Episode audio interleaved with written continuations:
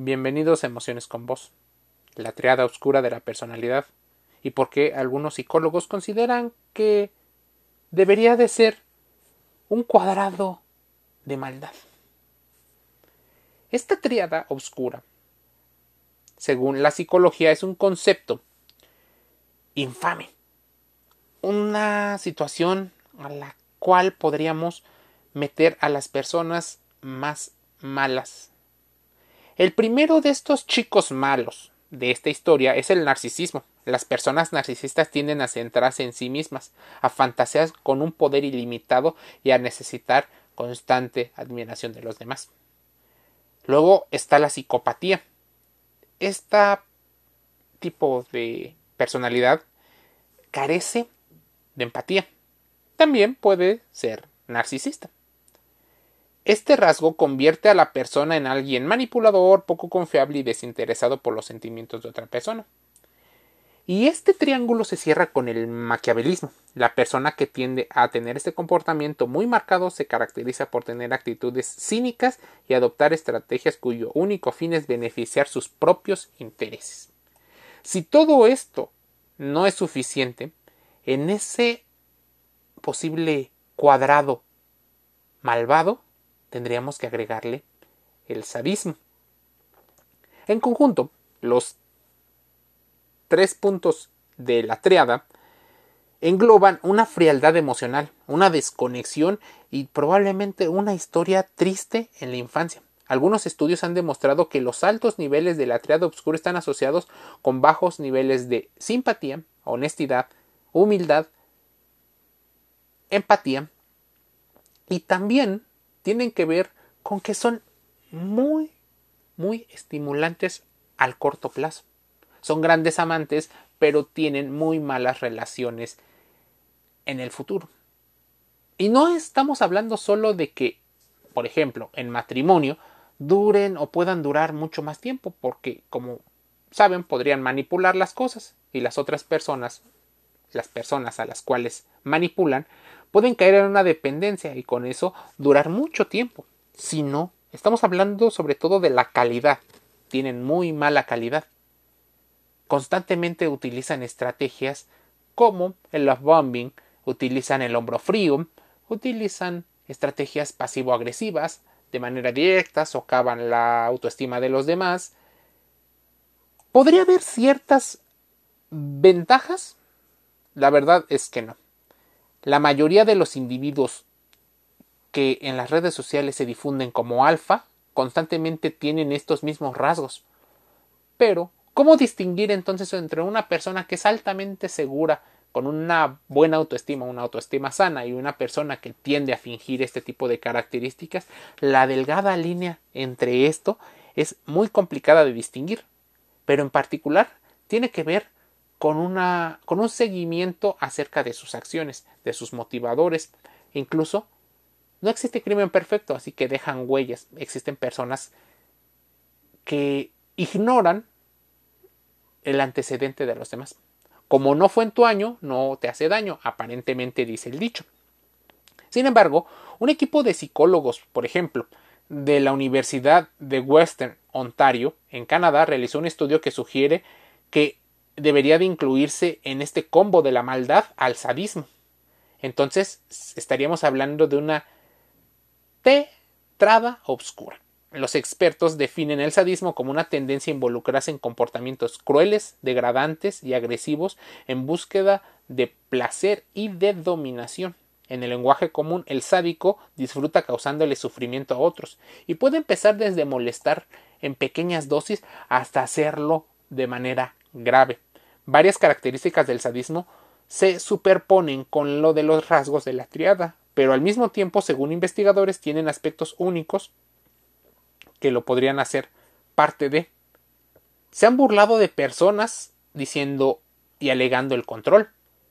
Nunca se cansan de presionar a las personas que lo rodean. Harían daño si esto significa control y placer para ellos. Se burlan de alguien considerando gracioso cuando la otra persona se enoja. Ser malo con los demás puede ser emocionante. Les da más placer burlarse de la gente delante de los amigos y tener gente o monos voladores que lo ayuden. Se emocionan al ver la gente meterse en peleas y normalmente amarran navajas o crean conflictos.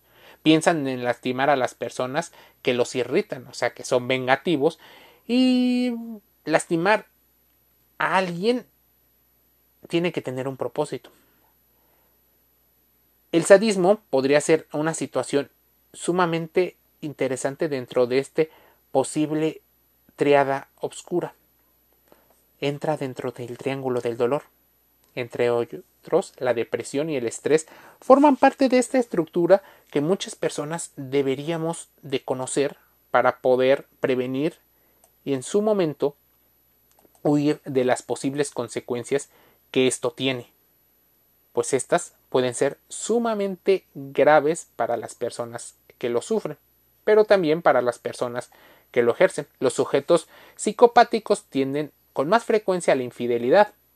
La triada obscura favorece un comportamiento poco productivo en el trabajo que aparenta ser muy productivo y tener demasiada seguridad. Tal vez son los seductores más importantes. Y no solo estoy hablando de hombres, estoy hablando también de mujeres.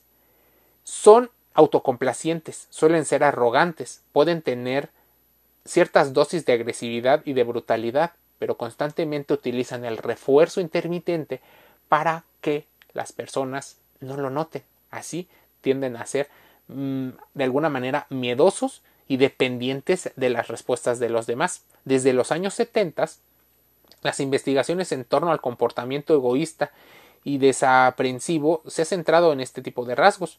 En el 2002 existe un estudio de los psicólogos Paulus y Kevin Williams de la Universidad de Columbia Británica y bautizaron a estas características de personalidad como la triada oscura, el narcisismo, la psicopatía y el maquiavelismo. Tal vez, agregándole el sadismo, no siempre se presentan por separado, constantemente tienen relaciones una con la otra. Muchas personas con una de estas propiedades puede tener algún puntaje más alto en algunas situaciones. El narcisismo, que es el tema más común, constituye probablemente el componente más conocido de la triada. Su nombre proviene de la mitología griega del joven Narciso que se enamora de su propia imagen, reflejándole. Pero detrás de ese posible Narciso existe una historia que normalmente nadie nos cuenta, que es el egoísmo una persona que posiblemente vive a la sombra de la otra. Esto hace que todo individuo que tenga este tipo de rasgos en menor o en mayor medida tenga público que lo alabe, que lo considere mejor, más valioso. Así, estas personas se alejarán. ¿Cómo conciben entonces la felicidad las personas que tienen este rasgo de narcisismo, psicopatía y maquiavelismo. Es particularmente nocivo el que ellos lo consideren, pero entenderlo te sirve para saber si tú o alguien pudo haberlo sufrido. Y esto no es un podcast de autodiagnóstico. Te invito a que contrastes cada uno de los podcasts que escuchas en Emociones con Vos. El maquiavelismo, la psicopatía y el narcisismo son los tres rasgos que componen esta triada. Recientemente un estudio de investigaciones exploró cómo conciben la felicidad, la naturaleza, los valores, las causas y las consecuencias de las personas que tienen estos rasgos y encontraron que las personas de rasgos maquiavélicos y psicopáticos respaldan las concepciones sobre la felicidad que socavan aquello del bienestar y por otro lado hallaron que las personas con personalidades narcisistas respaldan las concepciones de felicidad que promueven el posible bienestar. Entonces, básicamente abarcan características como ser egoístas, insensibles, carentes de remordimientos y algunos aspectos antisociales. Por su parte, el maquiavelismo refiere a ser manipulador y tener poca moral y explotar a los demás. Finalmente, están orgullosos en muchas ocasiones de serlo, de ser vanidosos y de inflar un gran ego, además de demostrar poca empatía. ¿Qué metodología usar? Para muchos, examinar la relación de esta triada y el bienestar experimentando un gran conjunto de concepciones de felicidad tiene que ver con completar encuestas que midieron varias concepciones de felicidad.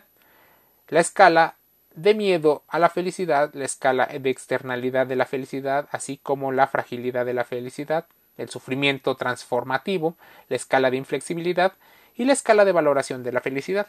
Muchos de ellos tienen que ver con cómo encontraron. Y los resultados son tristes. Los autores explican que las personas valoraron y buscan la felicidad, pero tienen dudas con respecto a las consecuencias y en cuanto al control, les encanta. Así que la triada oscura, tal vez ese cuadrado malévolo, tienen nociones que son compatibles con aspectos egoístas, ilinistas, cínicos, acompañados de una percepción en la que el mundo siempre es hostil, constantemente es competitivo y se parece al mundo animal, en donde evidentemente ellos parten de una ventaja en una posible estructura. Así que cuidado, normalmente al desear control y poder, posiblemente estos rasgos estén presentes en aquellas personas que cuentan con una posición jerárquica en una organización pública o privada. Puede ser tú, tu jefe, puede ser tu pareja, tus hijos, puede ser el vecino. Y no se ven como en las películas. Estamos en un mundo aparentemente normal. Así que contrasta toda la información aquí dicha investiga más y suscríbete. Spotify, Google Podcast. De manera gratis, podcast de salud emocional.